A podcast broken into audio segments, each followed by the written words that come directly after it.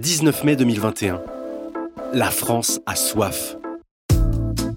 Les terrasses, pour la première fois depuis 7 mois, sont pleines à craquer. Les Français, eux, sont pleins à trinquer. Chez Contreplaqué, on s'est interrogé sur la façon dont ils ont vécu cette pandémie.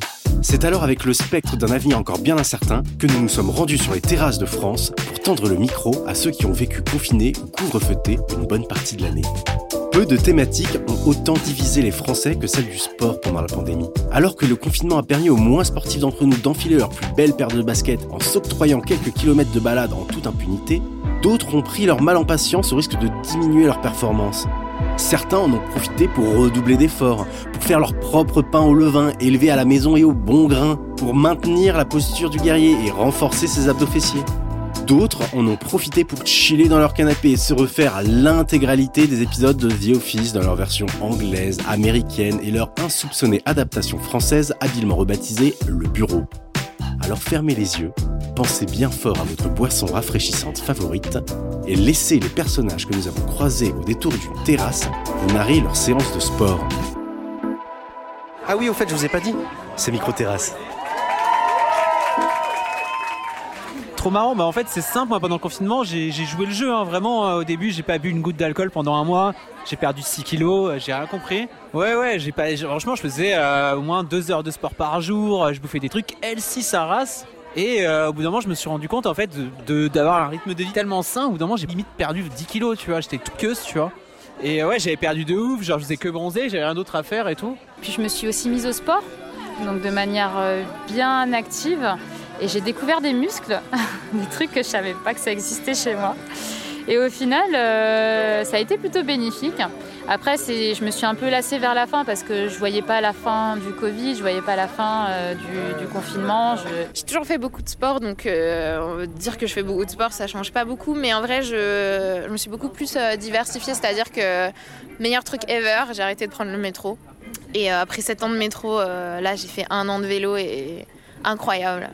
C'est physique, j'habite euh, en haut d'une montagne, d'une montagne, non, j'habite au Chaumont, mais c'est en haut d'une petite côte et du coup, tous les jours, c'est un petit peu un challenge, euh, un challenge euh, des Jeux Olympiques, mais. mais en vrai, c'est hyper bien parce que ça a mis vraiment le sport en mode quotidiennement. Donc, c'est vraiment un truc qui. Tu te rends compte, enfin, pour moi, ça a été un changement radical entre être en. T'es plus genre euh, objet de ta vie dans le sens où tu, tu dois aller dans le métro, t'es dépendant de euh, la rame, des gens qui sont autour de toi, du temps que ça prend et tout. Là, en fait, c'est toi qui décides. C'est-à-dire, tu prends ton vélo, tu le détaches, tu pédales, mais si tu veux griller tous les feux rouges, vas-y, t'es à l'heure, quoi. Et il y a un peu ce truc où euh, c'est toi qui décides où tu vas, c'est toi qui décides la vitesse que tu mets. Même quand mon vélo il se pète et que c'est horrible, genre c'est toi qui le répare, il y a un truc hyper fort là-dedans où j'avais jamais eu le courage de vraiment mettre 100% en vélo avant à Paris. Et je crois que jamais je retournerai au métro. Franchement, c'est euh, juste, euh, t'es dehors, tu profites, euh, qu'il pleuve, qu'il vente et tout, t'es vraiment là, genre, euh, t'es dedans quoi, et t'as une vraie sensation de d'être là. Et après, bon, j'ai fait d'autres sports hein, comme d'hab. Je crois que je suis pas à la piscine, mais bon, j'avais pas tellement la piscine. Mais je sais pas, je fais du kung-fu, j'ai, continué un peu à courir. Mais vraiment, le vélo, c'était mon gros changement du confinement. On s'est, un peu chauffé avant l'été, l'été dernier. Et puis surtout pour préparer un peu notre, euh, notre corps à- à- au gros voyage à vélo, là, on s'est dit qu'on allait se mettre un peu. euh, du coup, on a fait pas mal de. de tu sais, le- les trucs genre la, la gym, euh, enfin les pompes, les machins. parce qu'on a trouvé des applications et tout. Et en vrai, ça faisait vraiment du bien. parce que quand tu restes enfermé, euh, c'est cool de se, de se bouger les fesses. Il a fallu d'une pandémie mondiale pour que je fasse des abdos, mais ouais. mais euh, si tu veux, euh, 24 heures, c'est long chaque jour. Euh, donc euh, ouais, j'ai bah, encore une fois mes colocs ils faisaient grave du sport, donc ça sentait la moufette dans le salon et je me suis dit bon, euh, oh, tant, qu'à faire, autant que je m'y mette aussi.